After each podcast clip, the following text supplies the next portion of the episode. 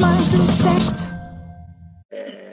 Conseguimos. Já não fazíamos um direto há muito tempo. Ah, pois não, já, já não estamos bem habituados. Aqui agora vamos pôr o som. Espera, espera, deixa que Miguel. Olá, Olá! meus amigos. Olá! Bem-vindo! Bem-vindo. Ao muito mais do que sexo, agora sim com imagem, Exatamente. que é o second round. E vamos E aqui foi mais. som também. Bem-vindos outra vez. Agora entramos em direto no Facebook, portanto está em multiplataforma. Instagram, Facebook, estamos E em todo lado estamos com em todo lado com Miguel. É isso. Miguel, obrigado, bem-vindo. Eu eh, fiz um, um, um first round de, de, de entrevista que está no muito mais do que sexo.pt, já agora leiam, não é?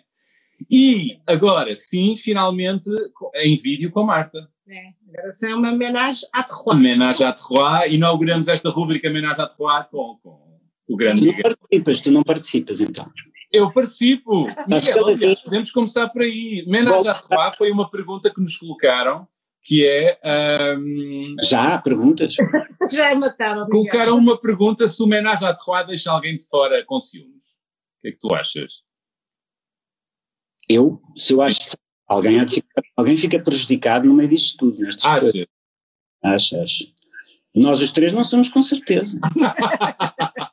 Salguete. Acho que, Miguel, no, homenagem à Terroir, em que são dois homens e uma mulher, quem é que achas que fica mais prejudicado? Ainda por cima eu estou no meio aqui. Não faço ideia. Eu, eu, por acaso, nunca fiz homenagem à Troá. Estou aqui a, estou aqui a fazer uma confissão em, em primeira mão. Nunca entrei numa coisa dessas. Tenho pena. Tens pena. Nunca é tarde. Nunca é tarde. aconteceu, nunca me aconteceu, portanto não faço ideia quais são as, hum, as interações que se estabelecem, não é? Pode dar para o torto muito rapidamente também. Não sei, imagino eu. Eu, nos meus tempos de faculdade, Fizeste, não não ah, conheci. ah, Um, um amigo? não, uma, não, são duas. Enfim, duas colegas minhas que ah, ah, andavam ao mesmo tempo com um fulano e estavam os três contentíssimos da vida. E elas não eram lésbicas, diziam que não eram lésbicas, mas viviam um amor a três. E eu achei aquilo. Ou quase aquele cinema francês no Vague, sabes? Mas Isso não se chama o poliamor, não, o poliamor é diferente. é diferente. O poliamor Depende da. Depende da este caso, na altura nem se falava, nesse tempo em que tu andavas na faculdade. éramos tão novos, Miguel, éramos tão novos. Disso, não é? Era um termo que não se usava, não é? Nem sequer existia. Era mesmo homenagem a Terroir nessa altura. Sim, mas, mas havia, mas, mas uh, o que o Miguel está a dizer não, não, não é, não é só, havia ali uma, na verdade com elas, no caso com ela, ambas gostavam dele, não é? E gostavam daquela uh, pica de, de, de- ao mesmo tempo. de dividirem com ele, de, de- de- de- de dividirem-no. Havia essa pica e essa complicidade erótica. Mas não era pelos corpos delas, era a pica de o dividirem. Tá Isso- e, e isso entra no, no imaginário menado, não é? Sim, sim.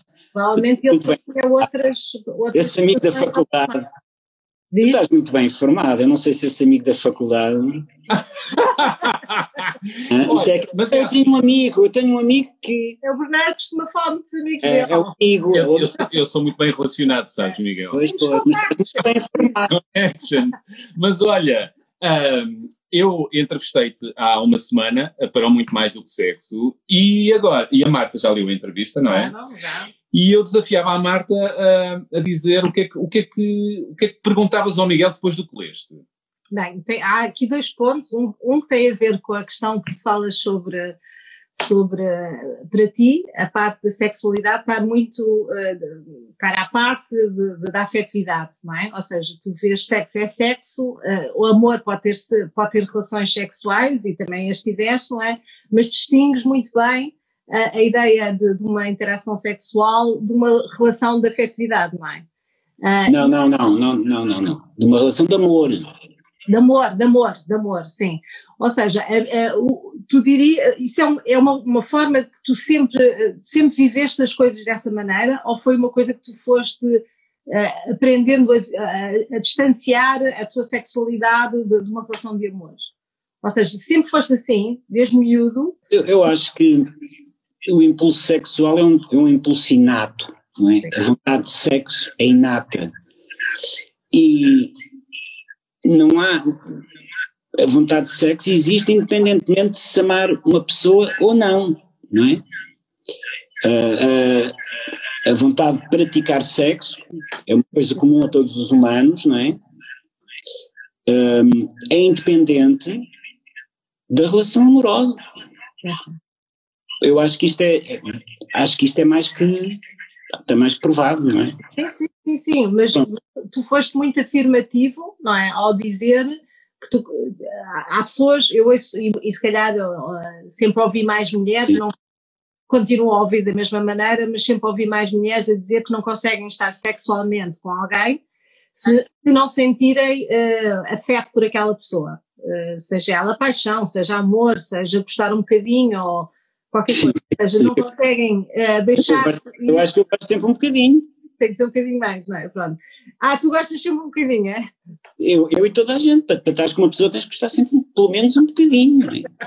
Portanto, tudo é muito vago, não é? Bom, mas o bom sexo, mas pode-se ter, tu chegaste até a dizer-me isso, pode-se ter muito bom sexo uh, sem, sem amar e sem haver paixão e ser só uma troca, não é? De, de corpos, química, de encontro, claro. sem amar.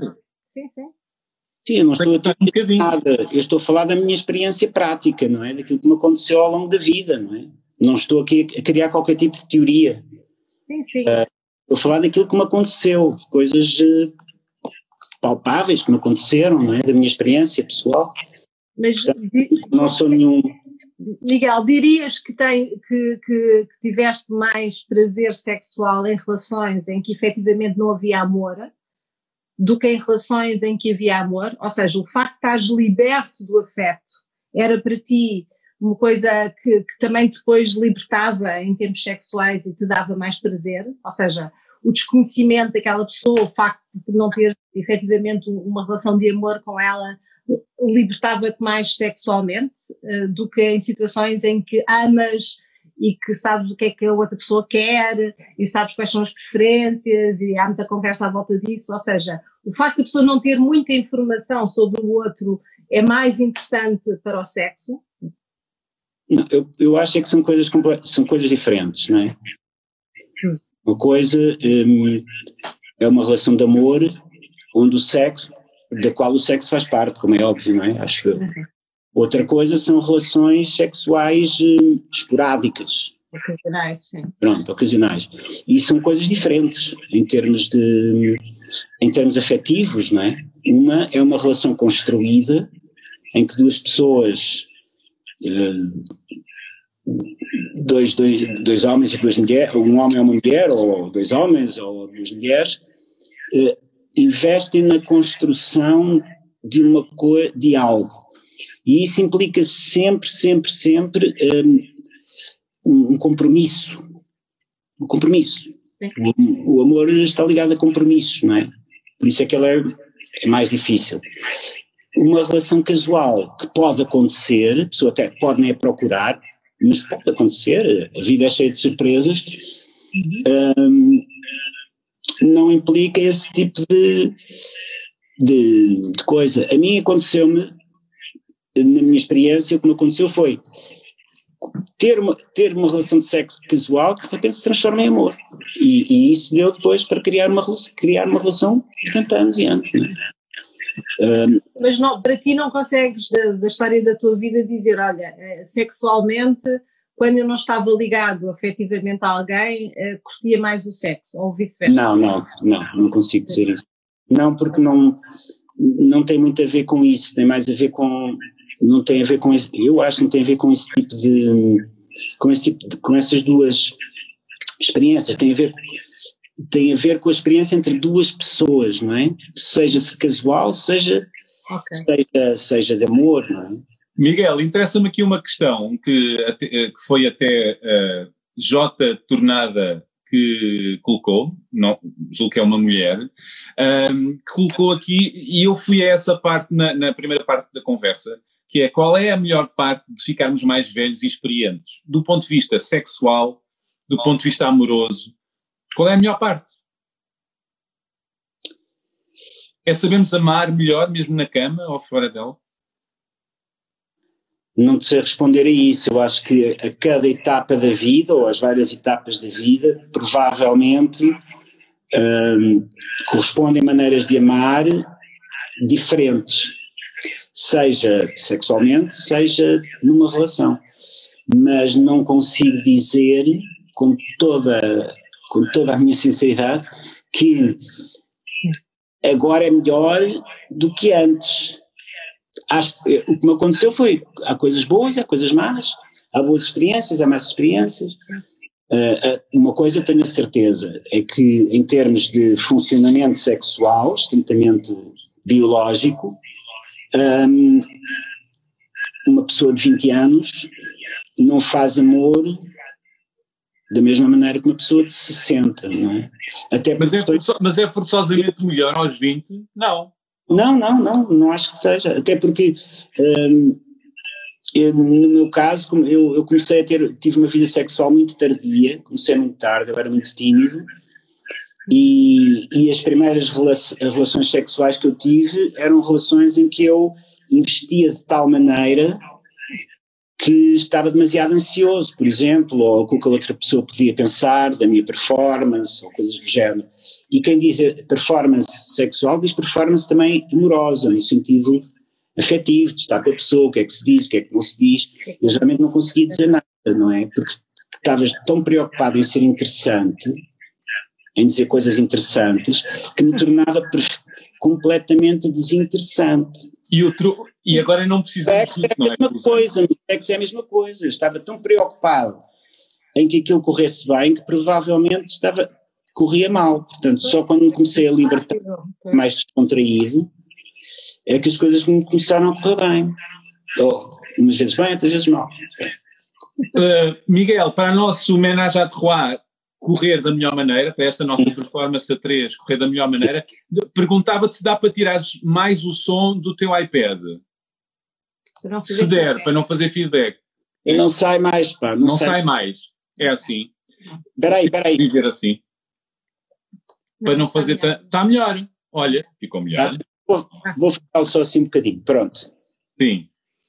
Mas eu tenho para mim que, que, que, a idade não é posto, mas de qualquer maneira, em termos de maturidade sexual e física e, e até de, de, da forma como a pessoa depois uh, tem mais confiança em si, uh, tem mais maturidade no sentido de acreditar mais em si, estar menos disponível para, para aquilo que os outros pensam, uh, para aquilo que os outros acham, e a pessoa tem, tem mais experiências também, portanto sabe o que gosta ou o que não gosta, e portanto a idade e o tempo dão-nos uma forma de viver e experienciar a sexualidade mais interessante do que muitas vezes uh, aos 20, na adolescência, no início da, da, carreira sexual, em que as pessoas têm muitas incertezas e às vezes estão na relação com outra pessoa a querer fazer bem, como tu dizias, a querer fazer o melhor, não é? E isso limita-as em termos do sentir, da capacidade de, de facto tirar prazer desses momentos. Posso baralhar aqui a questão, que é, com a idade, e também falámos disso na primeira parte, com a idade vamos ganhando uh, uh, feridas, uh, mágoas, anticorpos, desilusões, coisas que correram menos bem, fora da cama e na cama, frustrações. isso também é um peso que não se tem aos 20 e que se pode sentir sexualmente. Sim, a idade o avanço na idade, isto é a minha opinião, não faz com que as coisas corram necessariamente melhor. Porque se as pessoas continuarem a repetir, por exemplo, os mesmos padrões, um, que, padrões que não, não. que não sejam, que, que não proporcionem uma, uma sexualidade agradável e que dê prazer às duas partes, se as pessoas continuarem a repetir os mesmos padrões, de disfunções, sei lá, um, até se pode tornar bastante pior, na medida em que a pessoa vai ficando cada vez mais frustrada. Portanto, esta ideia de que com a idade tudo melhora é uma ideia que nós criamos para nós próprios e que a sociedade nos impõe. Uma narrativa que nos interessa? Que nos interessa, que é para dizer que, que estamos menos perto da morte, ou seja, nós, nós tendemos cada vez mais a viver num mundo onde, onde tentam, onde estamos sempre a ser, a ser um, entretidos, onde temos uma profusão de, de marcas e de coisas à nossa volta e, e, e onde escondemos tudo o que tenha a ver com a morte, seja a velhice, seja a doença mental, seja a doença física, portanto, podemos estar a criar uma, uma ficção absolutamente falsa que com a idade tudo é melhor. Acho que não é, não, não é necessariamente que seja assim, não é? O, é, o ideal era que fosse, era que nós com a idade ganhássemos uma maior plenitude, mas, mas eu não eu acho aí, eu, eu, acho que eu acho que pelo menos daquilo que é a minha experiência clínica e até mais eh, falando relativamente às mulheres, há uma ideia, não é? As mulheres têm sempre aquela uh, para já, tu falas disso na, na, na, entrevista que deste, que é as mulheres acabam por ser mais massacradas com a idade, não é? Muito uh, não é? Os teus cabelos brancos não, ficam muito lindamente, é como se... os cabelos brancos diziam que eu era uma grande velha e que estava acabada, pronto. A diferença é essa, não é? Mas, efetivamente, aquilo que eu vejo, até mesmo em, em termos de consultório, e não só, daquilo que é as conversas entre mulheres com uhum. várias, de várias idades, eu acho que elas são muito mais afirmativas e sabem muito mais o que querem e o que não querem, porque eu acho que numa adolescência, numa, no início de uma idade adulta, se calhar uma mulher não é tão afirmativa, vai muito na conversa do seu parceiro ou parceira, dependendo do, do, da sua escolha, não é? No sentido de achar que tem que, tem que se sujeitar àquilo que o outro quer, porque é suposto, porque se calhar tem que fazer tudo o que o outro quer sexualmente para conseguir conquistar aquela pessoa afetivamente, não é? E eu vejo isso muito uh, muito essa posição e vejo que as mulheres ao longo do tempo fartam-se de estar a ser subjugadas nesse sentido ou, ou, ou, não terem a sua voz, a sua palavra e acabam por saber melhor o que é que querem. Já, ou seja, depois do primeiro casamento e depois do primeiro divórcio, já não querem saber de, de determinado tipo de coisas que antes aceitavam. Libertam-se. Mas também há outro lado muito pesado, que é o que o Miguel falou, e é uma realidade. Sim, se as pessoas não mudam o, os seus padrões, ficam piores. O avançar, o avançar dos anos é mais pesado para as mulheres e, e, e, esse, e o olhar. Eh, e o, e, o, e o nosso olhar, nós homens, eh, muitas vezes eh, a partir de certa idade não se sentem tão, tão queridas, tão desejadas, não é? É, é, é, o, olhar, é o olhar de muitas e é o discurso de muitas, não é? É porque a narrativa sobre o sexo a narrativa sobre o sexo e sobre tudo o que é sociedade tem sido dominada por homens. Uhum. Quem criou a narrativa, quem criou, foram homens. Uh, tem sido uma sociedade patriarcal desde há milhares de anos, portanto é natural que a narrativa seja sempre feita a favor do homem. Ou estamos seja, a, estamos quem tem o poder. É? Portanto, geralmente, quem tem o poder é quem controla a narrativa. Temos aqui uma pessoa que diz também depende da idade que estamos a falar. Na questão do prazer, do sexo e até emocionalmente, não trocaria estes 49 por nenhuma outra idade. E quem é, é bem, não é? É uma, Isabel, é uma, é uma mulher, Isabel. Olá, Isabel. Vai 49? Boa. Sim, mas, mas, é, mas é isso que eu estava a dizer, em termos, enquanto uh, psicoterapeuta, por um lado, mas também tendo uh, amigas e, e, pessoas que falam comigo sem ser nesse contexto uh, clínico, não é? Eu vejo mulheres mais confiantes a partir dos 30 e dos 40 anos. E achar, e achar que os 50 anos, ou seja, no tempo da minha mãe, quando chegava aos 50 e uma mulher tinha a menopausa, estava acabada para a vida, já não tinha a sua função de procriar, procriar estava extinta, não é? já não podia ter filhos, portanto deixava de ter serventia. E muitas mulheres que não, nem sequer gostavam de ter sexo, muitas vezes o que acabava por acontecer é que ficavam aliviadas, tipo, uf, finalmente me livrei de ter que levar com o meu marido em cima porque o sexo sempre foi uma grande porcaria. E, e, esse paradigma mudou. Portanto, nós temos mulheres com 50, com 60 e com 70 a afirmar a sua sexualidade, o seu desejo, a sua vontade e o seu gosto. E isso é uma novidade desta nova era. Ou seja, a minha avó nunca falaria abertamente sobre sexo, nem a minha mãe falaria sobre sexo, não é? E agora uma mulher de 30, de 40, de 50 fala uh, de 60 e afirma que está a ter prazer e que muitas vezes, algumas meses, até ficam admiradas por terem uh, tanto gozo uh, a viver a sexualidade, não é? Porque elas próprias também tinham interiorizado determinado tipo de estereótipo. Mas ainda há muito estigma Ah, e, é importa, e é o que predomina. Portanto, estas vozes que, que a Marta fala são importantes e cada vez maiores, mas uh, há muito, a maioria ainda sofre muito o estigma e o autoestigma, não é? De, de, de, se porem de lado, sentirem que não podem namorar homens mais novos ou que têm cabelos brancos, já não, já não é próprio, enfim, por aí fora. Há outra questão aqui que me interessa muito. Tenho um amigo que sofre muito com esta questão, que eu conheço bastante até bem, uh, que, uh, que vive um bocadinho já os fantasmas da idade. Uh, ele já está meio intradote, mas aqui é, e, e, nós falámos sobre isto na, na, na, conversa da primeira parte, que está no site, em que tu dizia, em que eu dizia, mas olha, nós não vamos perdendo o entusiasmo, não vamos indo com menos ímpeto para as paixões, não achamos que afinal não vale a pena. E tu disseste, respondeste-me de uma maneira que me desconcertou, que é, é, a idade faz isso. uh, e agora, eu ligo isso ao que tu me disseste agora, que é a ideia, desfazes a ideia de romantismo e este, de, de, de que com a idade só, há, só vêm coisas boas e, e é queremos nos enganar no caminho da morte. Absolutamente que nos querem impingir uh, que não é verdade. Eu não estou a dizer que, que a idade é má, estou a dizer é que esta ideia de que a idade torna as coisas. É uma narrativa falsa, é uma narrativa absolutamente. Um, nem, nem, nem cristã é, nem católica, tem a ver com. Não sei, não sei exatamente com o que é que tem a ver, mas. mas o que me interessa falsa, é como é que tu finta, como é que tu fintas esse fantasma? É uma narrativa paternalista, é uma narrativa mercantil, talvez para vender outro tipo de produtos, não sei cremes. Olha, mas eu estava a querer perceber é como é que tu fintas esse fantasma da idade, se é que o tens, ou o fantasma da morte, ou o fantasma do desentusiasmo, porque eu, eu, eu sei que és um tipo curioso e entusiasmado e que procuras isso. Como é que tu fintas esta ideia que tu tens e que assumiste que a idade tira-nos isso, suga-nos isso? Quer dizer, a, a idade, hum, nós vamos ganhando, as pessoas em geral vão ganhando mais desilusões com a idade, não é?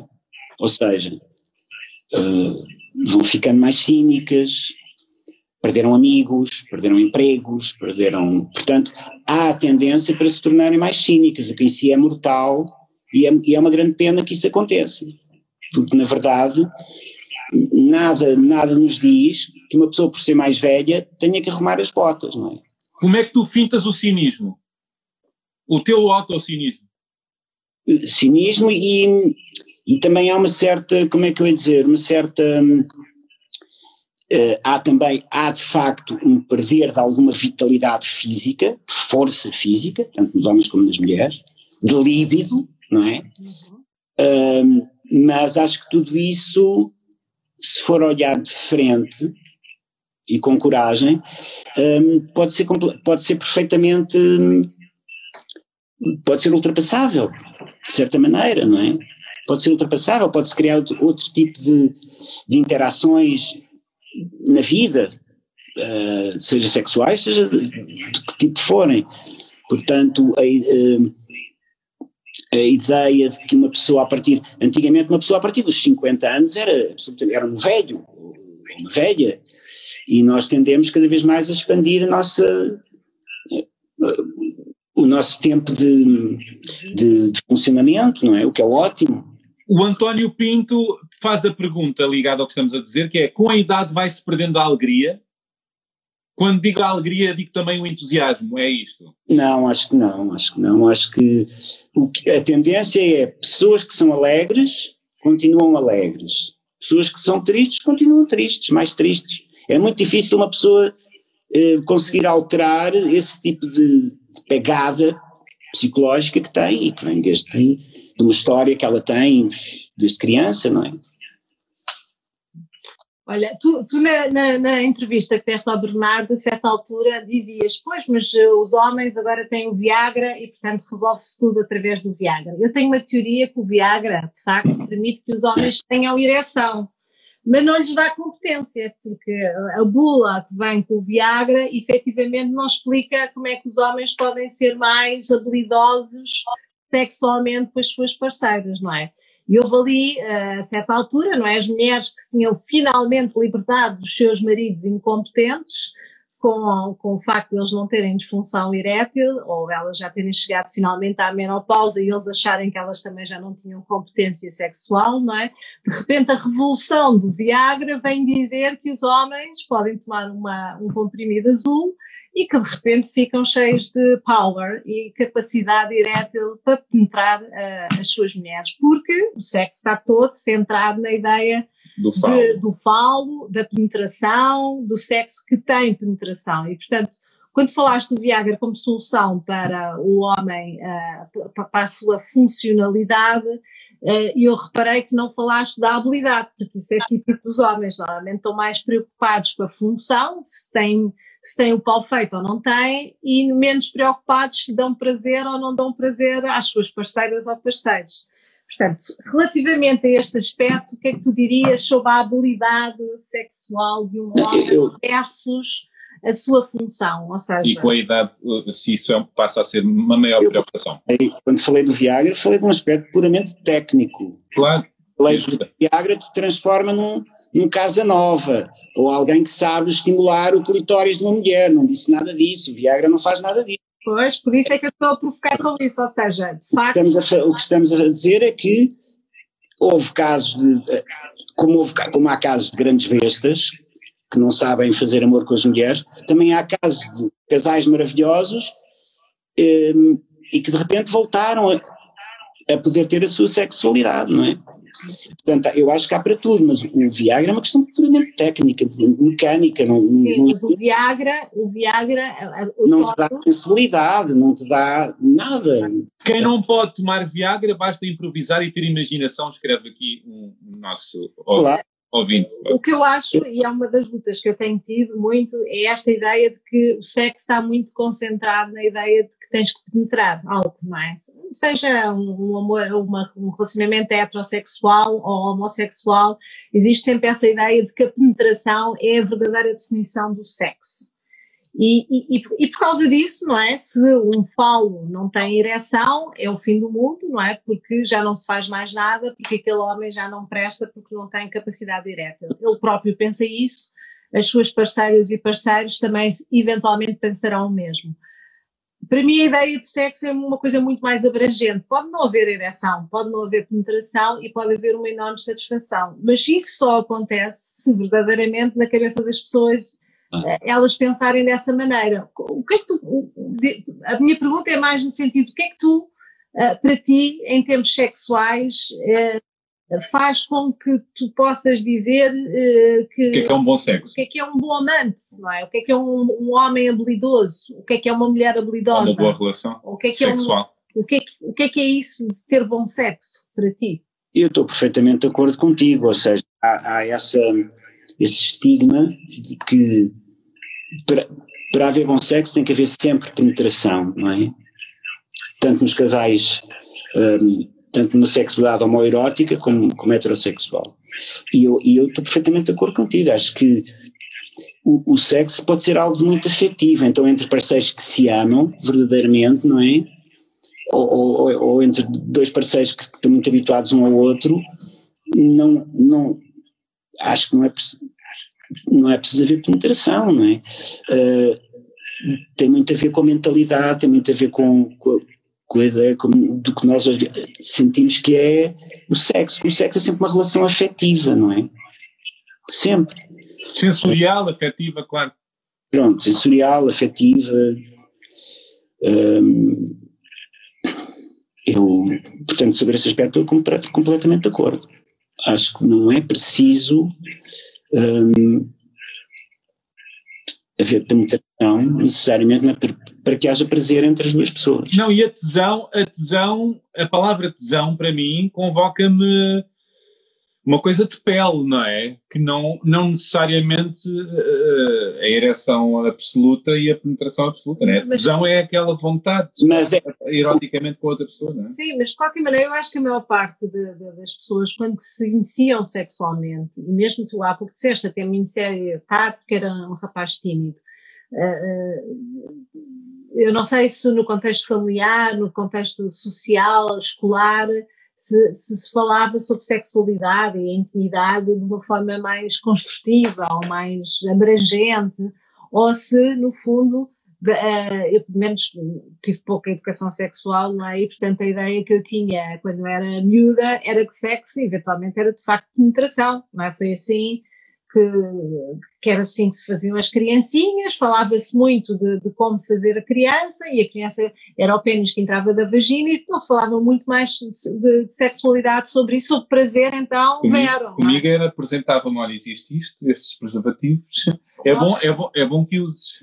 Sim, porque no fundo, ah, quando se falava de sexualidade, era para evitar uma gravidez indesejada, mas estava sempre, de facto, relacionada com a questão da penetração. Portanto, a maior parte das pessoas interiorizou, mesmo que os pais não falassem, olha, meu filho, não vais penetrar aquela menina, ou minha, minha menina, não te deixes ser penetrada por aquele menino, efetivamente, havia, há uma construção sexual de que sexo é efetivamente penetração e todos nós crescemos com esse conceito na cabeça. Como é que isso se transforma? Como é que se transformou na tua cabeça uh, essa ideia de, de, de, de, tu começaste por dizer exatamente isso. Eu, eu ia a medo, não sabia se estava a fazer bem, uh, tinha, não sabia se as palavras eram as palavras certas, não é? Se ia ter ereção ou não tinha, se ia ejacular rápido ou não, isso já sou eu que estou a dizer. Uh, e, e, e, portanto, como é que tu transformas essa ideia de, de esses conteúdos invisíveis uh, que são interiorizados pelos miúdos, jovens adultos e transformas a tua própria sexualidade numa coisa mais abrangente e mais satisfatória. Tu, tu tens noção para ti quando é que fazes essa transformação?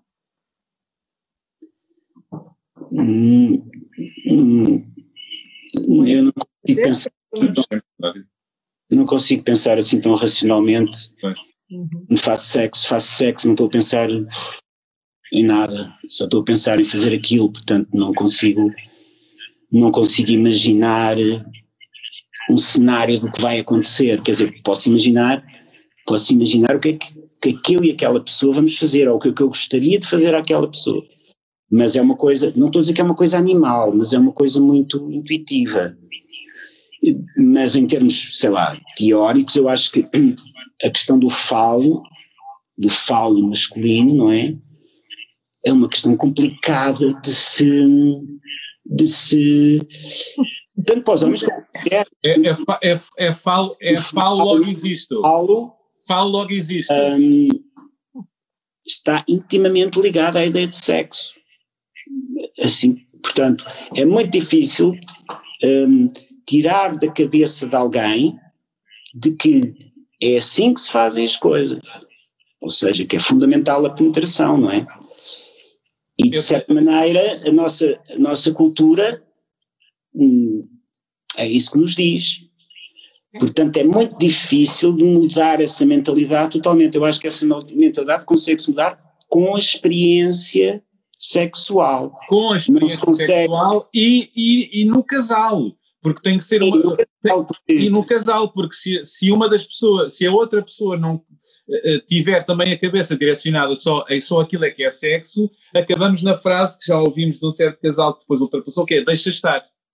Se não, se não estás a conseguir a ereção, deixa estar. Coisas muito difíceis, muito difíceis de, de, de desenrolar, porque está ligado à nossa psique, não é? É é a nossa cultura. Temos aqui, não é?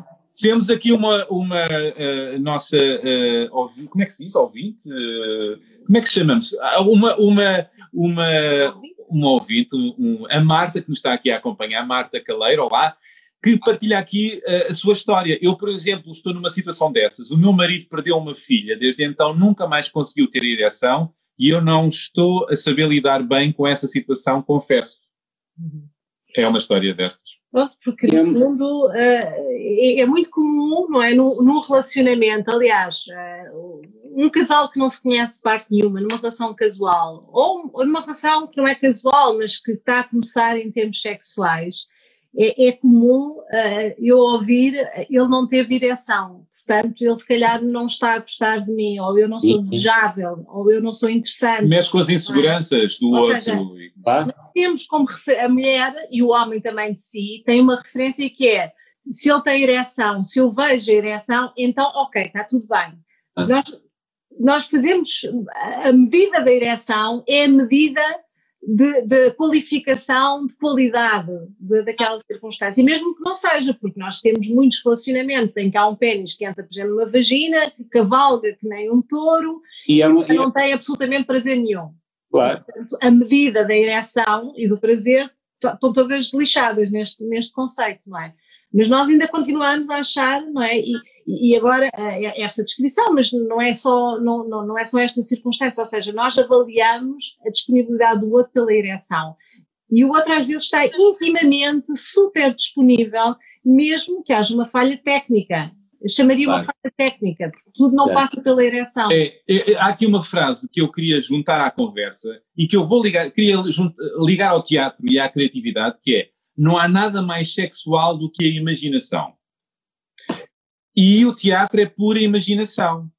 Logo, o teatro não há, também, é, já, já falámos disso outra vez, também poderá ter essa carga. Não há nada mais sexual do que a imaginação, Miguel? Eu acho que a imaginação desempenha um papel fundamental na, na, na relação entre, entre duas pessoas, sexual. A imaginação é muito importante. Um, até porque é a imaginação que permite que não seja só uma coisa mecânica, não é? Se for só uma mecânica, é sinal que não há imaginação nenhuma. Portanto, a imaginação de um e do outro e a imaginação dos dois seria o ideal, não é? Os dois imaginarem coisas e fazerem coisas que decidam fazer, acho que é fundamental. E, mas para isso tem que haver alguma, tem que haver algum diálogo. O diálogo pode, pode ser um diálogo que não passe necessariamente pela palavra, não é? Pode, pode, ser um diálogo até mais, mais, mais poético ou mais corpóreo, mas sim, eu acho que a imaginação é fundamental. Uh, a propósito desse diálogo que não tem que ser falado, uh, uh, a minha pergunta é se achas que, que o falar sobre intimidade, falar sobre sexo, falar sobre aquilo que se gosta, sobre aquilo que não se gosta, é uma coisa que, por exemplo, para ti está pica, achas que é uma coisa interessante, ou seja, quando, tens, quando estás com alguém que é capaz de te explicar o que é que quer que, que, tu lhe faças, ou que que te pergunta o que é que queres que, tu, que, que ela te faça, não é? Ou que, que de facto fale e fantasie contigo a dois, ou sozinha, ou descreva coisas que sejam fantasiosas, por exemplo.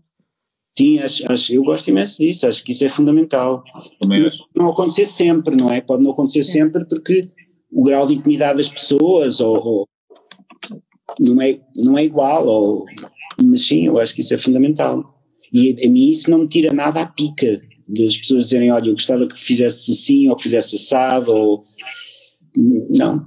A única coisa que deve fazer é apontar o dedo, ou seja, porque aquilo que às vezes nós dizemos que é falar, começamos a apontar o dedo ao outro. E quando começamos a apontar o dedo ao outro, a tendência do outro é defender-se, como é óbvio. Sim, há o tom. É difícil uh, falar sem apontar o dedo. Porque quando se aponta o dedo, quando se acusa, quando há uma, uma acusação implícita, mesmo que a frase seja, a outra pessoa tende a defender-se, não é? Tem que ser uma equipa, temos que ser uma equipa e levar o outro, levar-nos um ao outro. Não, e não dar o outro de nada, dizer, olha, eu, como tu fazes é mau. Não, é assim, eu se calhar preferia que fosse de outra maneira. Gosto, mais, gosto é bom, mas também gosto assim. Não é? E não dizer tu, tu fazes é mau, a maneira como tu fazes é má, eh, não é assim que se faz pronto, isso estraga logo, estraga qualquer relação e uma, Tu és um rapaz que verbaliza muito ou verbaliza pouco na cama? Eu verbalizo muito. e se calhar traz personagens para a cama, não é? Não. não. Quer dizer, já fiz umas coisas de personagens, mas não. Já? Sim, mas, mas não deu. Eu no jogo erótico também já fiz, na cama não sei. Já, já tiveste muitas cenas de cama, agora passando para os teus papéis, quer dizer, tiveste aí uma personagem... Não, não tive muito, não. Não? Eu nunca tive, nunca tive, tive por acaso num filme, num filme austríaco que foi, foi, foi muito desagradável. Então, ah, contando tudo. Desagradável por causa do, do ambiente que, que o realizador e a equipa criou, não é? Então. E era eu, era eu e a Ana Bestorff. Tínhamos uma cena de cama E, epá, e aquilo, nós os dois éramos muito amigos, portanto, mas aquilo foi mesmo uma javardice da parte do realizador que, que não percebia nada daquilo e provavelmente sexualmente era uma pessoa muito frustrada. E então tivemos alguma dificuldade, não por nós os dois, mas pela, pela maneira como aquilo foi dirigido. Sim, mas acabámos por fazer a cena, não ficou, não ficou tão bem porque, porque não dava, não é? Porque era mal pensada, eh, era obscena, era isso?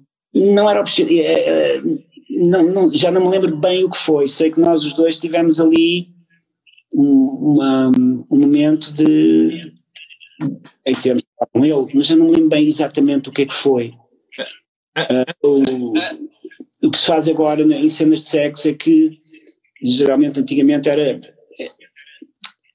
as cenas de sexo, sobretudo para as mulheres, podiam ser, para as atrizes, podiam ser altamente agressivas, não é? Eu estou-me a lembrar da Ana Zanatti, Miguel ajuda-me aqui, a Ana Zanatti já assumiu isto publicamente, que, que portanto há um filme público que, que, que é anos 70, não é? Ajuda-me aqui, em que ela fazia de freira e, e, um, e o realizador, ajuda-me se eu estiver a dizer mal, eles, eles, eles montaram com figurantes e, e puseram-na numa situação de um filme quase porno sem ela saber. Portanto, ela foi, foi uh, manipulada. Agora, existe é uma espécie de consultor sexual para a cena. Cá não, não é cá não. Uh, que é um consultor que entra e que numa determinada. Porque há cenas que são mesmo, mesmo não tô, a gente não está a falar de beijinhos, estamos a falar de cenas de sexo, não é? Em que se simula sexo puro e duro. Um, há, uma, há, um, há, um, consultor sexual que encontra a maneira certa de aquilo ser feito um, sem ofender a dignidade da, da, atriz ou do ator, não é? Uh, eu nunca, nunca vi, não, não sei exatamente como é que é, mas passa por passa por muitas coisas, não é? Às uma vezes das, até por duplo. Uma das quais está pouca gente no platô, não é? Não está a ver como se fosse tiver um filme pornográfico. E saberem Mas, exatamente o que é que vai ser captado, saber exatamente, saber exatamente o resultado. Saber exatamente a luz, saber exatamente que partes do corpo são apanhadas em cada plano. É? Ou seja, Pronto. não ser apanhada apanhada na curva com uma cena não, não, não, não, é que darem uma foda, vá, Fodam aí. Como a Romy Schneider também é conhecida. Romy Schneider, estou a dizer bem? Sim, sim. Maria Schneider, a desculpa. Maria Schneider. A Maria Schneider também foi apanhada na curva, no último Tenho em Paris, Costa, não é? Sim. Isso não sabia. Sim, sim. Ela, Naquela ela anos mais tarde vem dizer que aquilo foi uma violência, sim. Foi um abuso. Pois foi uma violência, provavelmente.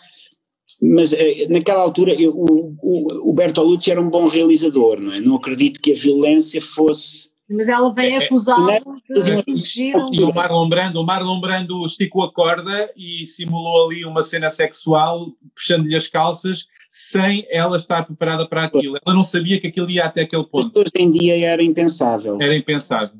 Há uma série muito engraçada que se chama Gente Normal, de Sally Rooney, uma série, uma série de inglesa, em que são dois, dois mil e eles têm imensas cenas de sexo muito puxadas mas mesmo muito fortes, uh, em, que se vê, em que se vê o pênis do homem, dele, e, há muita, e aquilo foi feito com extremo cuidado. Com muita sensibilidade. E, e, e as cenas são maravilhosas, é? e são cenas duras, não são cenas propriamente românticas, não é? Uhum, sim, sim, a série é muito interessante. Olha, mas, mas tu disseste que nunca tiveste muitas cenas, foi porquê? Porque não aderias a, não, não, não, não, reuniões em que havia sexo, assim, pudor, ou porque aconteceu assim? Porque aconteceu. É. Não sei. Uh, quer dizer, tive, a cena mais desagradável que eu tive foi nessa cena desse filme austríaco, depois tive várias cenas de sexo e de, e de beijos e tal, mas que não, mas que eu não considero que fossem muito, muito, muito, muito puxadas. Não é? Quando tu vês cenas de sexo no cinema ou na televisão, uh, estás a ver o lado técnico ou deixas-te levar ou, ou não. não. consegues desligar como é que aquilo poderá ter, estar a ser feito? Agora, como. Se eu tiver a ver o lado técnico de uma cena, como espectador é muito mau sinal, não é? é. Não, é que agora estavas a comentar a série e a, hum. Uh, pensei uh, se a minha, a minha... escolares do outro lado do, do, bastidor.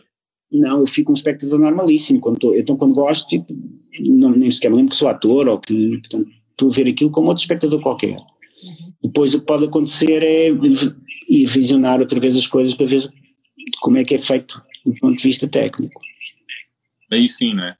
Sim, mas, mas uh, falaste que tiveste já várias uh, cenas em que, em que envolve beijo e abraço, imagino, portanto, um envolvimento sexual não tão forte como, por exemplo, nessas Não, sexo, não, não sexo, sexo explícito, pronto. Sim, ok, mas erótico e, e, que representa, em que tu tens que representar amor, amor paixão, desejo. desejo, tesão, aquelas coisas todas. Sim para ti isso, isso é simples, uh, isso dá-te pica também para além de, de, também te acende, apesar de estás a representar um papel, ou, ou não, é uma coisa, consegues fazer essa destrinça do técnico de, do homem. Plato, é, é, um bocado, no, no plato é muito difícil uh, não é? Pode-se sentir que a parceira uh, tu tens mais, tu tens mais afinidade com aquela parceira do que com outra. Não quer dizer que aconteça alguma coisa entre as duas pessoas, Sim. mas há qualquer coisa de, como a gente diz, de pele, não é? Entre as é pessoas, isso. que torna uma, que mais. torna mais agradável fazer com determinada pessoa do que com outra. É isso, tu sentes a química e a química está no beijo. Olha, olha que isto é uma química que, que torna as coisas mais fáceis. E pode haver uma duas pessoas que não gostam uma da outra ou, ou que não têm aí é, um, é uma tortura, não é? Verdadeira tortura. Olha lá, e pessoas que, pronto, há pessoas que até mesmo o beijo técnico, uh, pronto, pode, custa. Custa, não é? É isso que o Miguel estava a dizer, que é uma tortura. Aí, aí a técnica é muito necessária, não é? Quando tens que beijar e fingir a, a, a amor ou desejo por alguém que não gosta, não é? Já te aconteceu? Eh, nunca me aconteceu eu estar com alguém que eu, por quem eu sentisse repugnância, nunca. Antes, pelo contrário, aconteceu-me mais coisas agradáveis, nada aconteceu entre mim e aquela pessoa, que fique claro, nada acontece, aquilo acaba e cada um vai para a sua casa, mas, mas é agradável o que está a acontecer, não é? Não é uma coisa que tu sintas que estás a ser violado ou que aquela pessoa não te agrada. Nunca senti, nunca tive ninguém que eu sentisse aversão ou qualquer coisa. Pronto, confesso que houve umas pessoas que eram mais agradáveis que outras. E eu não sei explicar porquê, não é? E outro aspecto, e a questão, de, por exemplo, da nudez, ou seja, não sei se tiveste em papéis em que tu de facto tiveste que lidar com a tua própria nudez, com o teu corpo, não é? Uh, uh, e como é que lidaste com isso, com o facto de estares nu, com o facto de seres eh, visto uh, nu, não é? Isso aconteceu? em palco ou, ou, no cinema? Aconteceu em palco e aconteceu em, em, em televisão e em cinema. E não nudez frontal, não é? Nunca tive assim uma cena de nudez frontal, até porque, curiosamente, o sexo das mulheres podia ser representado e só o sexo dos homens raramente era representado. Só agora é que o sexo do homem começa a ser representado em cinema e em televisão. É verdade, agora é que se começa a arriscar por aí. Era uma espécie de tabu, era uma coisa. O pênis. Pênis. Aparecia o rabo de lateral, mas não. não podia aparecer, mas só agora é que se está a assumir que o sexo do homem é um, é um sexo como outro qualquer, não é? O, o, João Soares falou do rabinho eh, feminino, que foi um escândalo nos anos 70 no cinema em Portugal, não é? Não, foi, foi um... Foi um filme, foi no foi cinema? um filme, sim, que apareceu nos é, Mas nós estávamos muito... Era o frango com galinha, não, galinha... Pato com laranja, frango com galinha. Pato com laranja, era uma coisa... laranja, assim. Não, eu lembro que... Era uma ave, era uma ave. Uma, uma passarinha o com laranja, ele dizia que aparecia atrás um rabinho assim no. E, portanto, e foi um escândalo. Foi assim, Sim, quando era criança eu não vi o filme, porque eu era muito miúdo, mas lembro-me que era um escândalo. Ainda antes de 25 de Abril há um, há um filme que se chama a Piscina, a Piscina, com a Romy Schneider e com a Alain Delon, acho eu, não sei se é com a Alain Delon, em que ela aparece, uh, em que há uma simulação muito, muito pífia de, sexo e aquilo foi, as pessoas faziam bicha para ir ver. Já agora queria te perguntar, uh, há algum filme uh, que acho que está no esplendor do erotismo, que, que, que posso, acho uma referência? Agora... Há, um, há um filme do Nagisa Oshima que é o, agora esqueci-me do nome, um filme dos anos 70, do, do japonês, acho que é do mas não sei, me esqueci-me do nome do filme. Ok. Uh, que, que há, mais, há várias, há várias coisas em que, em que o erotismo do, de, da imagem é, é incrível, não é? E, e, o filme mais erótico que eu acho que vi foi um filme que levava várias horas, era, era, uma, era um filme francês, um filme que foi, que vi já nos anos 2000 e tal, era uma reposição do, do livro da Lady Chatterley, o amante Lady Chatterley. Sim, e esse, esse, filme era feito agora por um francês, foi a última versão que, que existe, portanto, dos anos 2000 e qualquer coisa, não sei. E o, o filme é muito longo, portanto, e é a descoberta daquela mulher o prazer. Então, o filme, é, é, eu vi-o ainda no King. Espetacular, porque tu sentes, é tão sensorial o raio do filme, porque tu sentes o, tem poucas palavras, mas sentes o vento, sentes, sentes sexualmente estimulado a ver aquele filme e ele é assim de uma beleza rara e muito sensorial, portanto, claro. sentes os cheiros, sentes o vento a tocar. É, o Império dos Sentidos, estavas a falar do Império dos Sentidos. O Império dos Sentidos. Ah, é isso, sim, o Império dos Sentidos. Eu agora, eu agora vou parecer muito maluco, mas vou-me atirar a isto e ajudem-me neste momento se eu me escangalhar no chão, que é o que vai acontecer, que é, estou-me a lembrar de filmes que me baralharam muito e gostei disso, que é o Crash, do David Crash também acho altamente erótico. Não é? É pá, não estou sozinho, agora estava a achar que ia-me atirar assim. Não é? O Crash, a, Patrícia Arquette com, com. para, mim é, para, mim é, para mim é muito erótico. Com, as pernas todas cheias de cicatrizes, que é, é pá, maravilhoso. Depois há outro que era de Pillow. A história do filme é pessoas que se excitam quando têm acidentes com carros e fazem sexo. Portanto, Okay. É muito barato. É uma coisa um bocado. É super barato. Só que aquilo um tem uma estética Mad Max. Mas o filme, de certa maneira, tem um pendor erótico. Para mim, não. teve. Opa, super. Depois havia The Pillow Book, que não consigo dizer o realizador, que era o desenho das, dos caracteres nos corpos nus. Aquilo também tinha uma. sei o que é, mas esqueci-me do nome do realizador. Mas olha, maluquice. Tô, pá, achei aquilo o máximo. É. Depois havia um do Bernardo Bertolucci, que era, eram três jovens que se envolviam num menage à trois Sabes qual é? Não. Também ver. achei aquilo de uma. Uau! Pronto, eu só estou a falar de coisas assim meias Forex, mas que, me, que, que saíam da, do, do Normalex, não é? Sim, só aqueles filmes que saem muito de, do, do Vanilla ou do. Peter Greenaway. Peter, Peter Greenaway. É. Olha, eh, alguém nos está a dizer. É. É. Tá, Obrigado. É. Agora, se calhar seria momento de poesia, não é? Podíamos desafiar. Miguel, que é que tu dirias agora de leres um poema ou dois? Eu escolhi aqui um poema uh, lírico e erótico de uma, de uma poetisa muito pouco conhecida que viveu no estrangeiro e que agora em 2020 uh, eh, acho que editaram a obra dela. De Pila Vulcano. Cláudia Clemente também. A Cláudia Clemente? Cláudia Clemente, sim. sim. É, Nós conhecemos que é uma, uma poetisa que já morreu nos anos 80, que é Leonor Almeida. E eu vi aqui uma, uma coisa lindíssima dela. Eu vou ver se vou ler. Boa. E vai ouvir bem, mas pronto. Leonor Almeida, não é? Leonor Almeida. Leonor de Almeida. O Senhor, é o Senhor, é isso, o filme. Chama-se Posse. E é. Começa assim.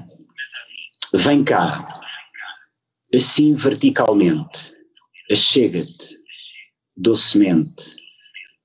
Vou olhar-te e no teu olhar colher promessas do que quer ter até às cinco pelo amor na alma. Colemos as mãos palma a palma, a minha boca na tua, sem beijo. Desejo-te, até o desejo se queixar que dói, e sou tua, assim como nenhuma foi. É bonito, não é? É bonito, é. Uau, que bonito! Tens mais? Quer mais? Ah, tenho um bonito aqui do, de, um, de um poeta que eu nunca li muita coisa dele, eu não leio muita poesia, que é o David Mourão Ferreira, não é? Diz, ternura, chama-se Ternura.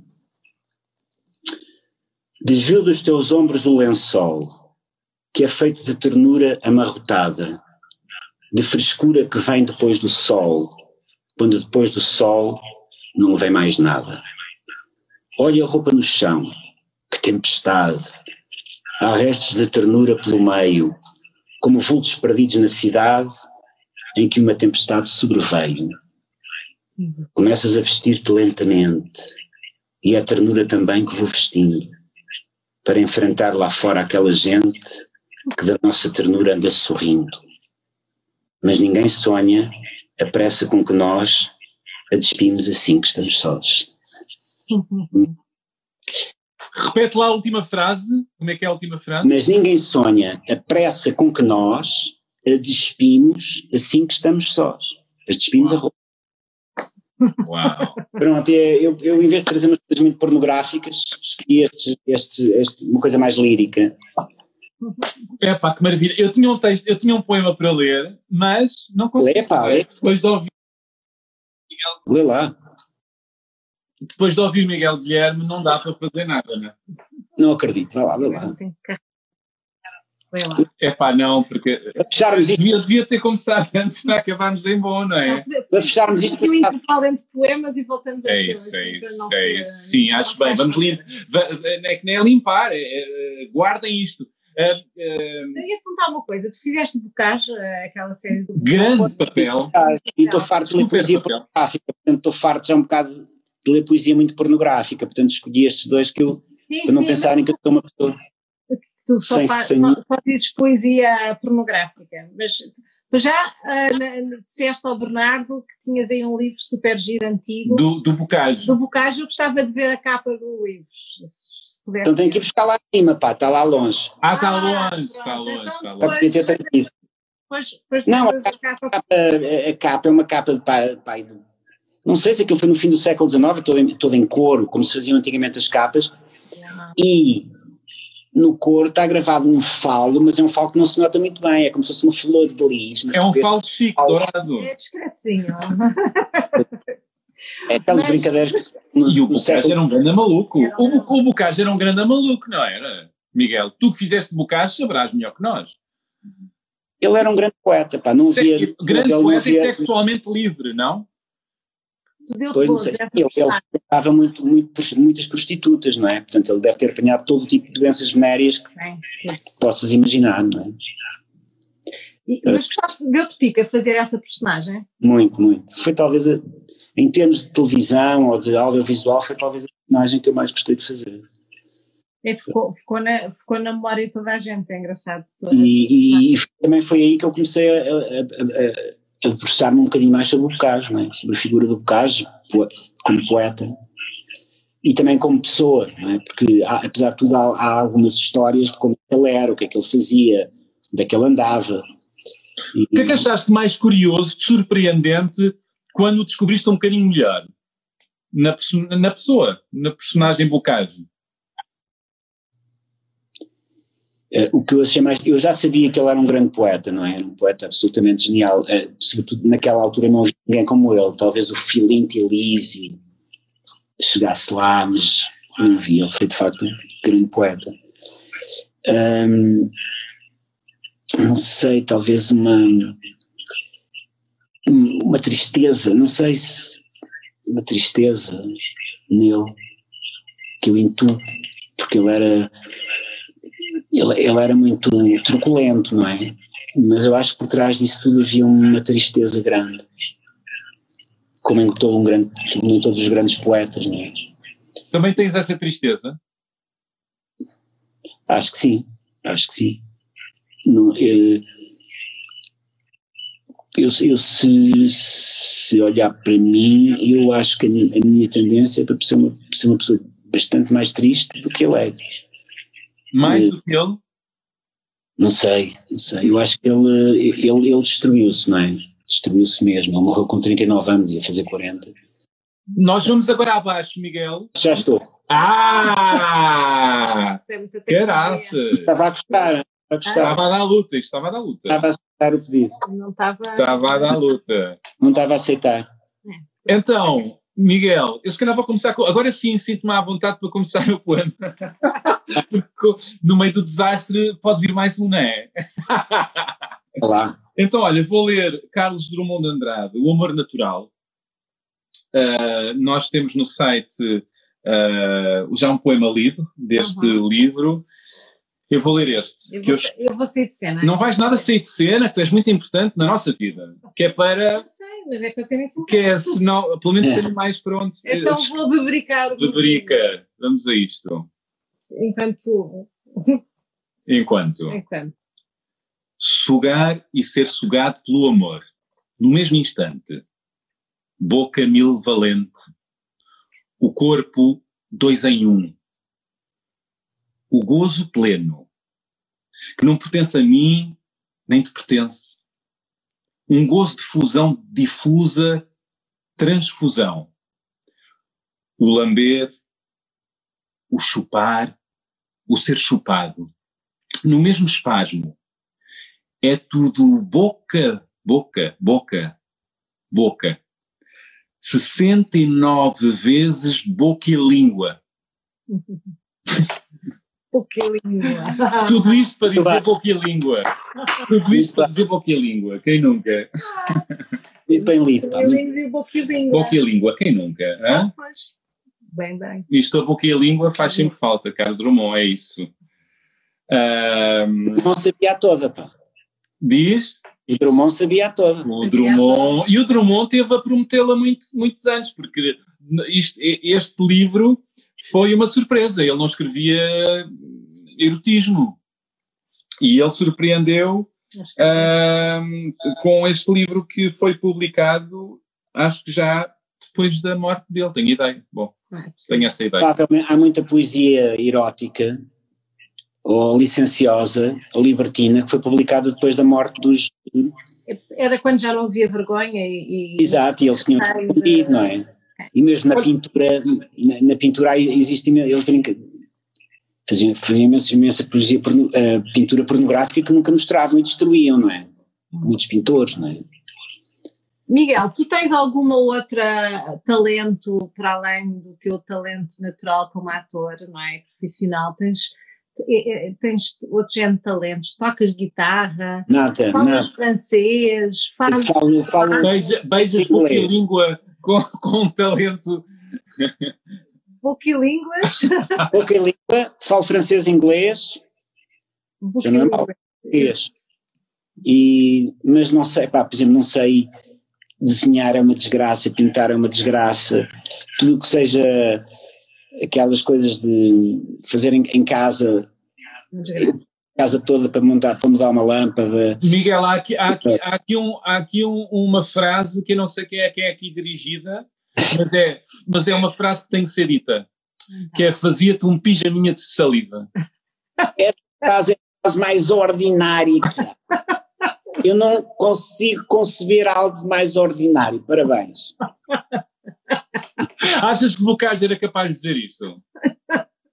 Eh, Era, então não era. Provavelmente não, não havia na altura dele essa frase.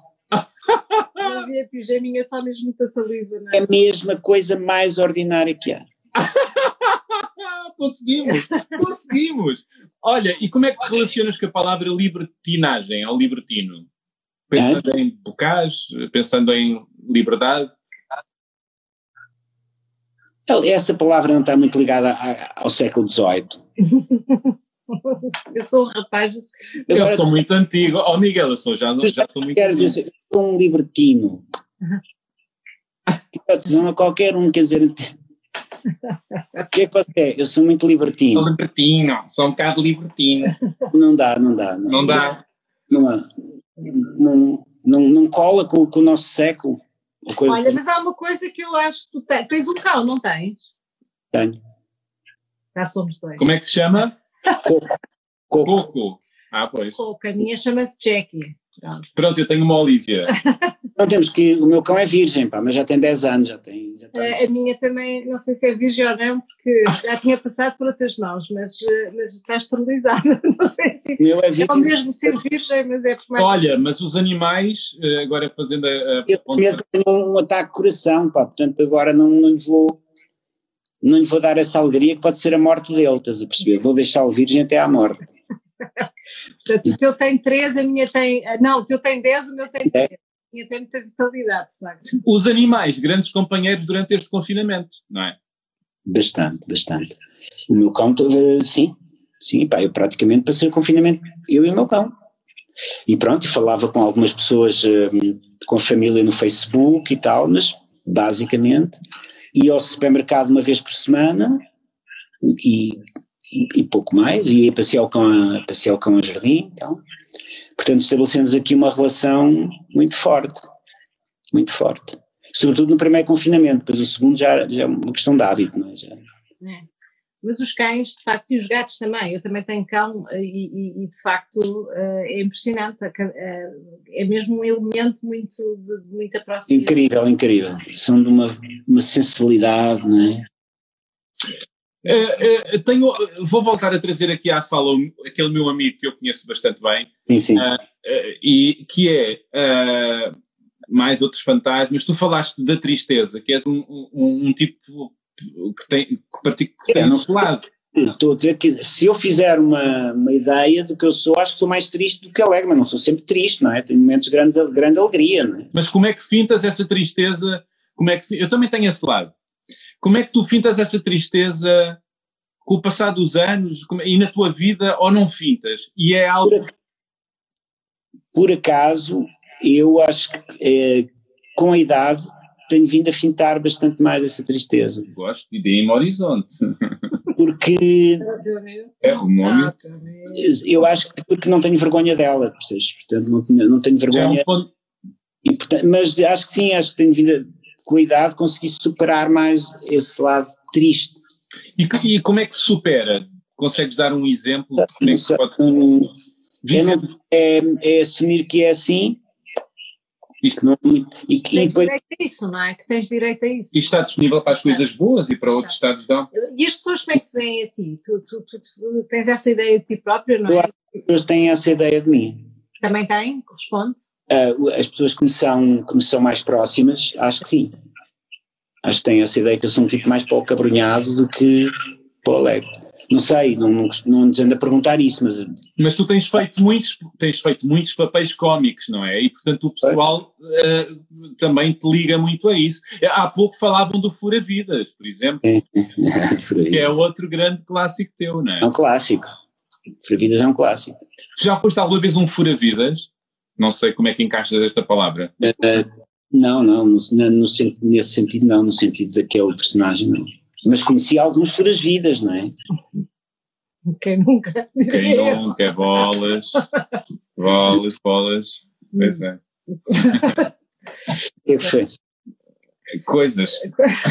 Olha, alguém fazia uma pergunta também, que como é que, como é que, está, como é que está o estado de, do, do, teu coração, se está tudo bem com ele, como é que estamos de amor? Isso, Miguel, e deixa-me fazer aqui um introito para tu pensares melhor a tua resposta.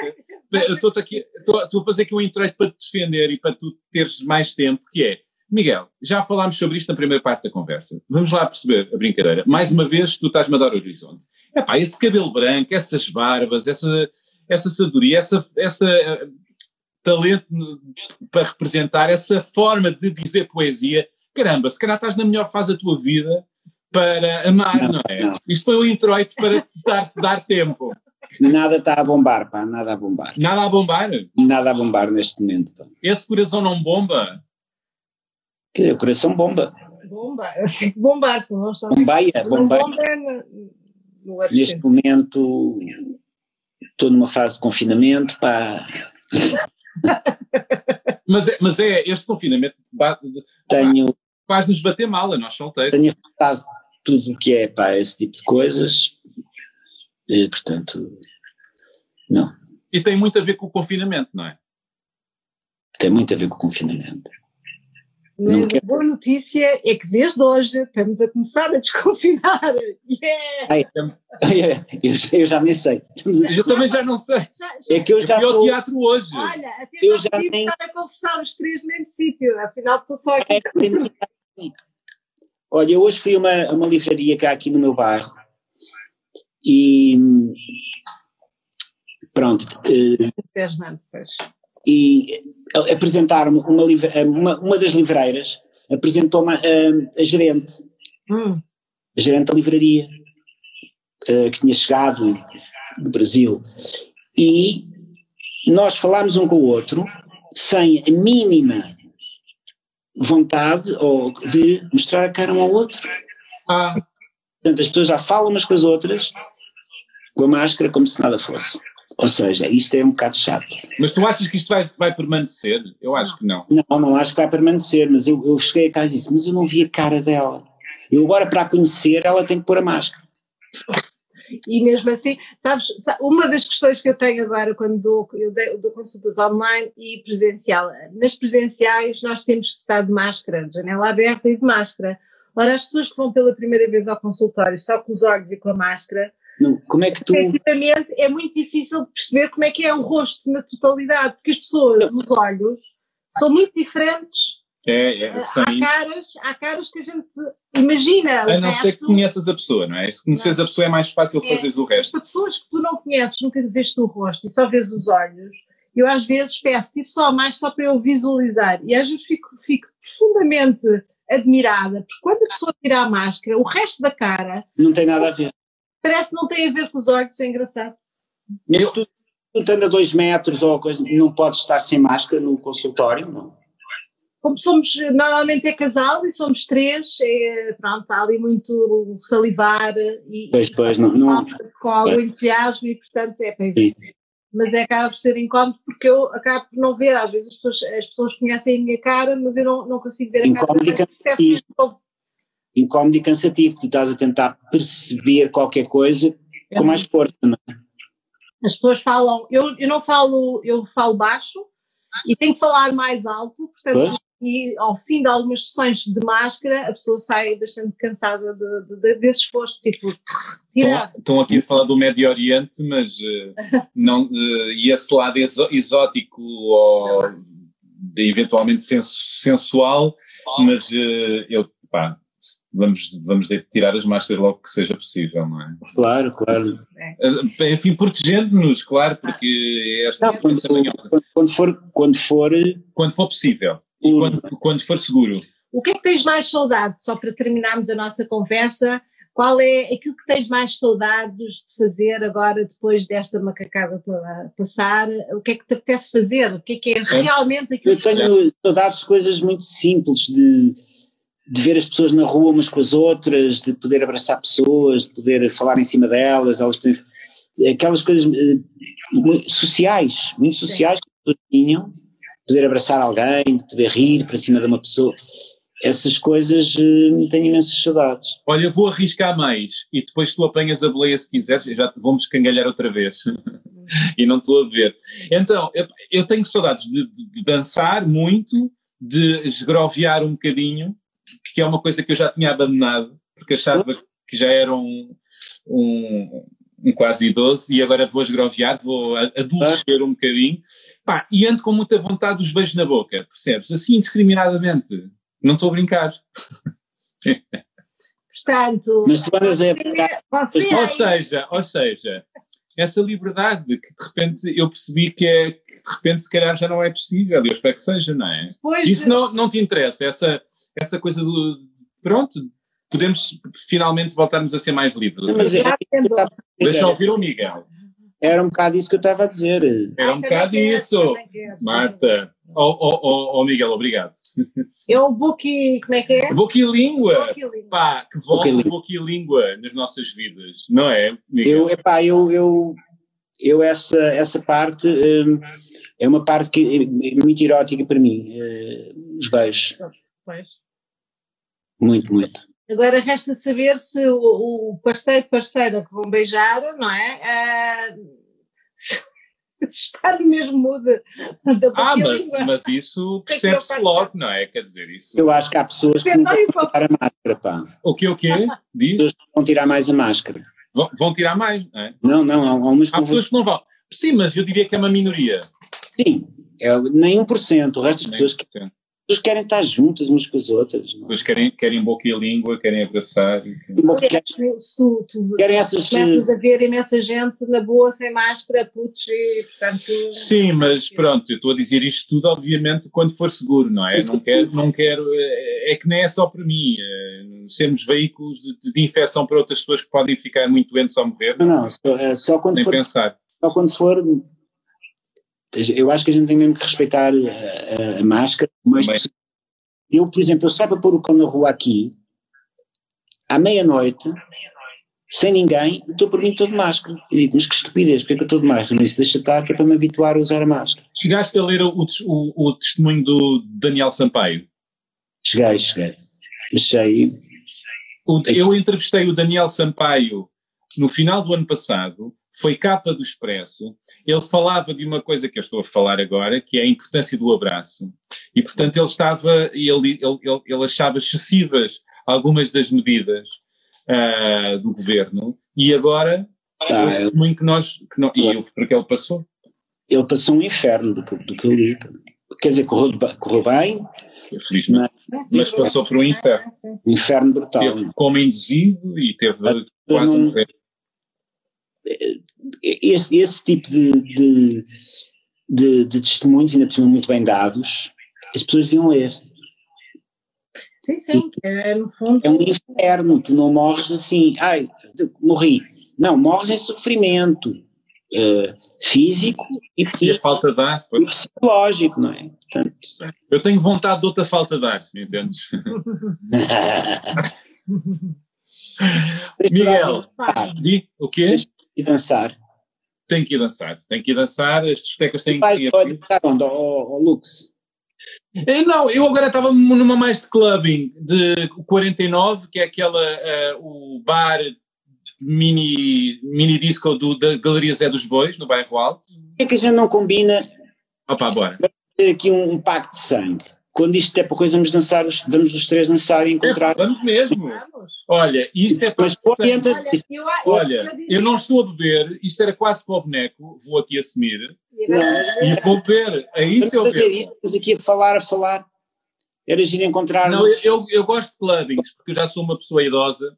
Eu, eu diria mais, a gente marca já na agenda e depois se não for vai ver. Não, não, eu, eu vou ao 49 e ao Purex, porque são assim. Orientas a cena. Tu orientas às sete da noite. Eu oriento, bora. Okay? Bora. Eu, eu sou menos Lux, mas o Lux é maravilhoso para, para os concertos, não, para aqueles momentos matinés de, de 8 Tudo maravilhoso, quando fores gostas de tudo. Gosto. Até vai, até vamos bois. Acabamos no Lux, pronto, vamos acabar até no Lux. Acabamos para um parque de campismo e tudo. Não, o Lux é ótimo. A gente, nós seguimos, eu, eu e a Marta seguimos.